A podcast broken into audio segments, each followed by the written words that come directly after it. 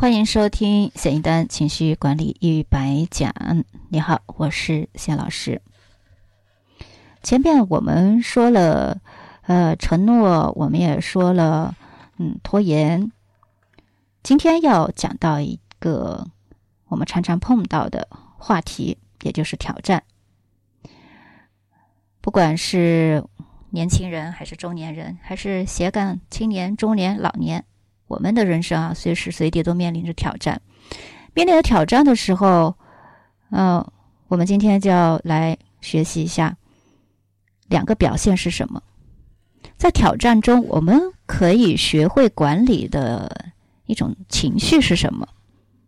那第三呢，就是举一个现实当中的例子，我们来看一看怎么样去面对挑战这个非常有挑战的事情。好，首先来看。挑战呢有两个表现啊，通常来讲呢，第一个呢是对变化，什么叫挑战？也就是说对变化和新经验的看法。说白了啊，这就是你对这些新事情一个反应。有的人呢觉得是一种威胁，然后对这种未知感到不安啊，尽可能做一些事情来避免去发生一些改变，而另一些人呢就会。啊，放飞自我，不断寻求新的经验啊！哎，认为尝试一下这种冒险很有趣，很令人兴奋，把挑战看作是机遇，看作是学习和自我成长的途径。所以每个人啊，他对学习概念的理解不同啊。有的这种学习力强的，遇到一个新的知识点、一个领域、呃一个新的事物，总是那种好奇心，我不懂，我要把它弄懂。但有的人呢，就觉得，哎呀，这什么鬼？我不想去碰，我就待在我这个嗯常识里面就好了哈。这是两种面对新经验、新事情的这种看法，就是对挑战的两种反应。那第二个，哎呀，既然挑战我们无法避免，那我们怎么来应对这个挑战呢？大家都可能知道马斯洛的这个需要层次的理论了。那这个理论呢，呃，有一个。非常重要的点就是说，心理满足啊，它是嗯非常重要的一个概念。就一旦你某些基本需要得到满足呢，你就会被更高层次的这个需求所驱动。那最马斯洛的最高一层实现是什么？就是自我。实现啊，自我实现，这是人类的终极的一个需求了。所以，我们都哎，终身学习，其实就为了过得更开心、更好，能够把自己的价值、自己的天赋潜能能够实现出来，对吧？所以，每个人基本上都都是朝着自我实现这个过程当中去走的。但是，在这条挑战之路上呢，我们会面临第一个情绪的拦路虎，叫做恐惧。恐惧对应的解决的方法，就是在学挑战中去学习。在挑战中，我们可以学会管理恐惧。怎么说呢？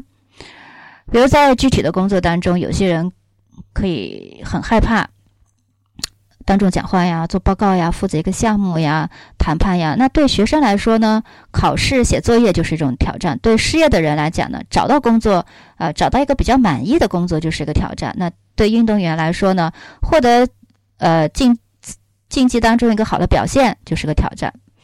所有人面临的最重要的挑战就是适应变化、处理变化。这个包括环境的，包括心理的啊，心理就是情绪上的。所以在这个过程当中呢，如果我们过了这个坎儿，我们就学会了管理恐惧。下一次你在面临这些新的啊环境、处境、事情的时候，哎，你会发现我好像乐于。面对挑战了，那其实是你学会了管理恐惧。要应对和处理挑战呢，对挑战的感知非常关键。嗯，这个怎么讲呢？啊，有一些挑战呢是呃让人很激动的。我们说压力就是动力，比如你要升职了，哎呀，嗯，明天做主管、做经理了，你就会觉得。嗯，有压力，但是也很兴奋，对吧？因为你可以预期到那个结果，你觉得你胜任，哪怕有一些未知的，但是你能做好。但有一些人呢，虽然能力也很强，但他们会把呃这种相同的情境看作一种威胁，会想到说：哎，我如果坐那个位置，别人会不会给我穿小鞋呀？啊，怎么怎么样？所以他们看待这个变化和挑战的态度呢，就是会更消极啊，会暴露一些缺陷和不足。那举个例子啊，如果你要去做一个报告，这个报告呢，呃，决定了你升不升职，可能是进岗嘛，你和另外一个人啊，通过这个报告看争取一个更好的职位，那很多人的第一反应就是担心，哎呀，万一搞砸了怎么办呀？万一呃 PPT 没做好怎么办呀？万一笔记本丢了怎么办呀？哎呀，等等，就是一种呃担心。这种担心呢是恐惧的一个表现了。那最大的恐惧就是觉得，哎呀，所有人肯定嗯都比我更懂啊，就很奇怪啊。哪怕说自己是这方面的权威，其实每个人都会觉得别人比自己强。所以这个恐惧呢就会压倒一切，然后呢开始就会觉得。呃，情况会变糟了。那同样的，如果说这种面对挑战时，嗯，有更好的适应性的人，他就会认为是个机会呀。我们可以给这些嗯领导啊传递信息，留下一个很好的印象。哪怕是这次失败了，哎，但是我可以表现的嗯好一些。那。呃，给别人留下深刻的印象，也是一种收获。在他们看来呢，一切都是呃可以接受的，会期待，呃各种问题提前呃想象那种胜利的场景，啊有信心去做好。